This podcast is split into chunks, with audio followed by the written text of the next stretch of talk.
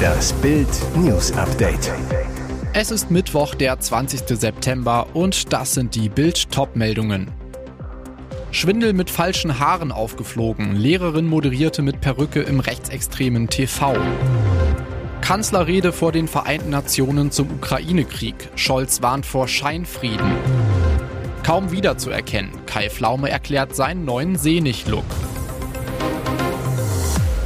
Mal schwarz, mal blond, mal Anna, mal Elisa. Die Nachrichtensprecherinnen des rechtsextremen Hetzsenders Kompakt TV und des Lokalfernsehens Strausberg TV haben dieselbe Sprechweise und dieselben Augen, Nase, Muttermale. Sie sind ein und dieselbe Person. Unter der Perücke steckte Lehramtskandidatin Elisa W., 29.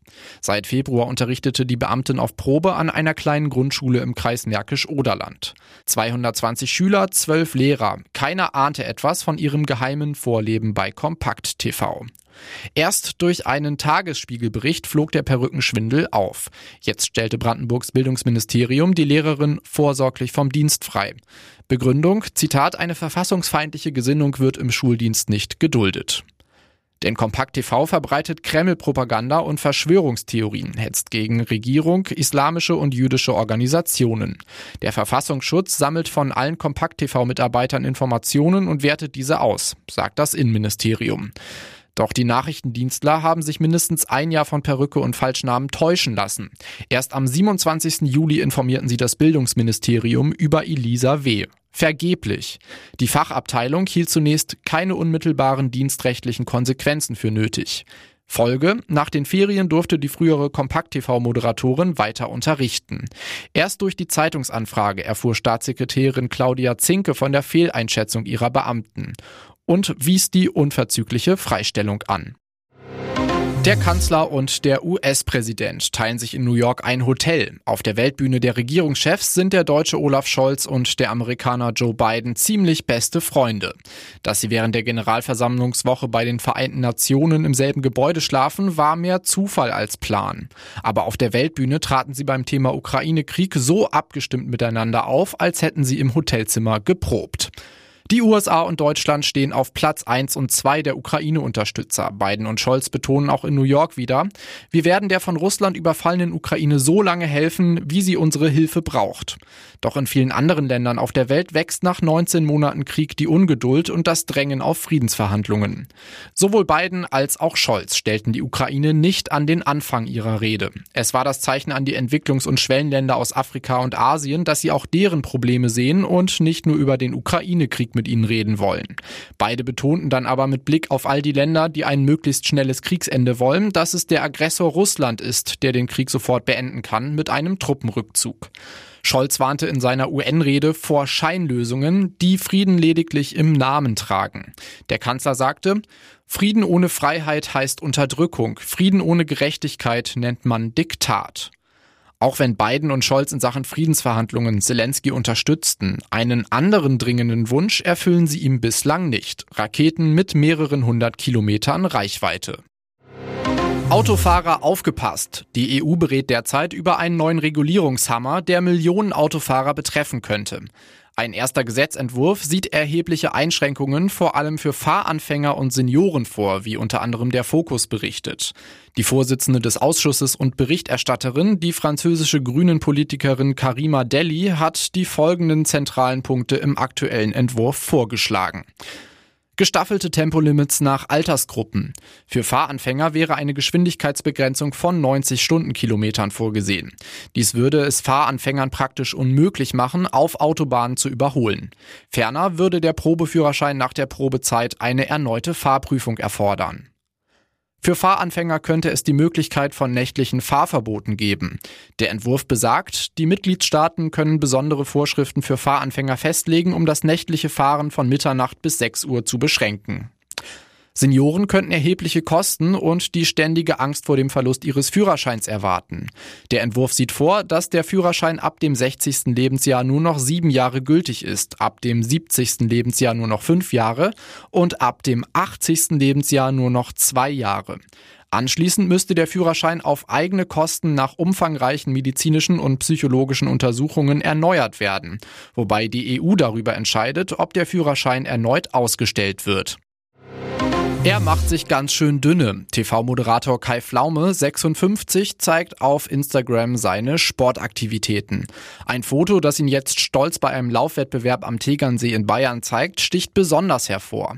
Flaume hat da kein Gramm zu viel am Körper. Geschätztes Gewicht rund 80 Kilogramm bei 1,90 Meter Größe. Seine Muskeln, Sehnen und Adern zeichnen sich überdeutlich ab. Diätwahn? Nein, Intensivtraining. Flaume sagt zu Bild. Ich mache schon mein ganzes Leben lang Sport, Fußball, Joggen.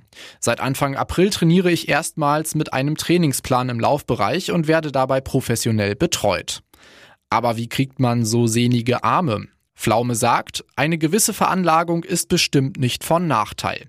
Ich habe einen sehr aktiven Stoffwechsel, muss viel essen, um nicht abzunehmen. Zwischendurch gibt's auch Pizza und Burger. Und jetzt weitere wichtige Meldungen des Tages vom Bild Newsdesk. Saudomer Fehler. Fesas Wahlrecht-Blamage. Riesenaufregung um die SPD-Pläne zum Ausländerwahlrecht. Und offensichtlich weiß die SPD selbst gar nicht, was sie da fordert.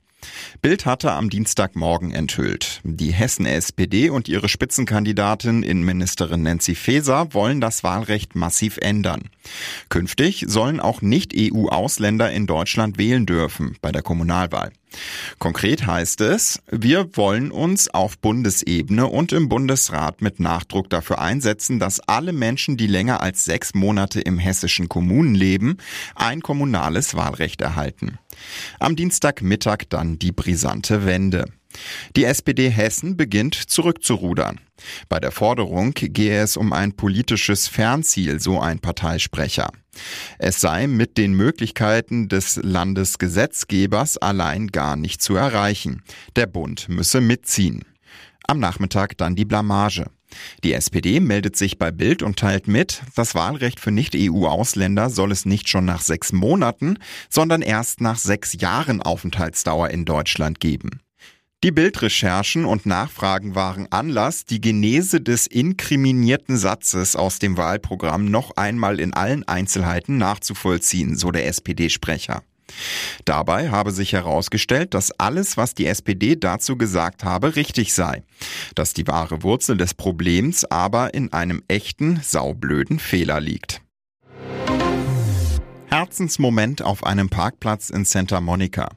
Jennifer Garner, rührende Geste für Obdachlosen. Ein Akt der Menschlichkeit auf einem Parkplatz in Santa Monica. Schauspielerin Jennifer Garner war eigentlich nur zum Wocheneinkauf unterwegs, als sie einen obdachlosen Rollstuhlfahrer bemerkte. Statt weiterzufahren, hielt sie an und begann liebevoll mit dem Mann zu sprechen. Sie schenkte ihm eine Tüte voller Einkäufe und bemerkte dabei, dass er weder Schuhe noch Socken trug. Kurzerhand zog sie ihm ein paar weiße Socken an und wollte ihm sogar ihre Turnschuhe geben, doch die Größe passte nicht. Jennifer Garner schaute sich hilfesuchend um und entdeckte einen Paparazzo. Während andere Promis sich lieber vor der neugierigen Kamera schützen, sprach die Schauspielerin ihn an.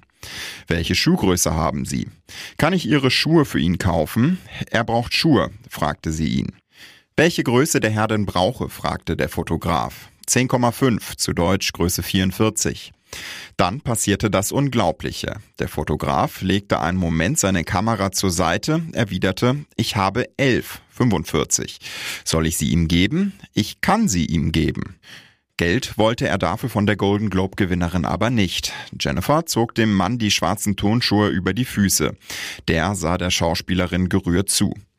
Die gute Tat war damit aber noch nicht beendet. Ein Fotograf erklärte, er habe noch eine weiße Decke im Auto, brachte sie dem Obdachlosen. Auch Jennifer überreichte ihm weitere Sachen, darunter eine graue Jogginghose. Es ist nicht das erste Mal, dass Jennifer Garner mit einem großen Herz punktet. Sie ist bekannt dafür, sich für Menschen in Not einzusetzen. SEK-Einsatz in Kellheim. Mann mit Schusswaffe gestoppt. In Kellheim lief am Dienstagnachmittag ein Mann mit einer Schusswaffe in der Hand durch die Altstadt. Im Zuge des Großeinsatzes konnte der Mann von Spezialkräften der Polizei gestoppt werden. Die Festnahme erfolgte um circa 18.20 Uhr durch ein Spezialkommando. Glücklicherweise wurden Unbeteiligte nicht verletzt. Für die Bevölkerung besteht keine Gefahr mehr. Um etwa 16.10 Uhr erreichten die Polizei Kellheim mehrere Notrufe, dass sich ein Mann mit einer Schusswaffe im Bereich der Maximilianbrücke am kleinen Braugraben befinden soll. Der Mann konnte von sofort anfahrenden Polizeikräften festgestellt und in Schach gehalten werden. Ein Spezialkommando wurde aufgefordert und machte sich auf dem Weg zum Einsatzort. Am frühen Abend erfolgte der Zugriff und die Festnahme. Ukraine will keine kaputten Panzer.